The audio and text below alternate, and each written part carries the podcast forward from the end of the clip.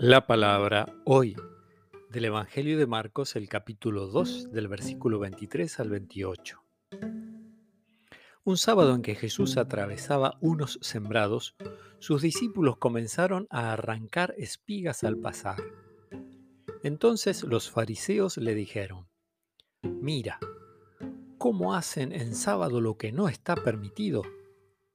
Él les respondió, Ustedes no han leído nunca lo que hizo David cuando él y sus compañeros se vieron obligados por el hambre, cómo entró en la casa de Dios, en el templo del sumo sacerdote Abiatar, y comió y dio a sus compañeros los panes de la ofrenda que solo pueden comer los sacerdotes.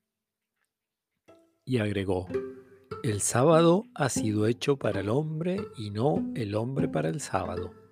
De manera que el Hijo del Hombre es dueño también del sábado. Palabra del Señor.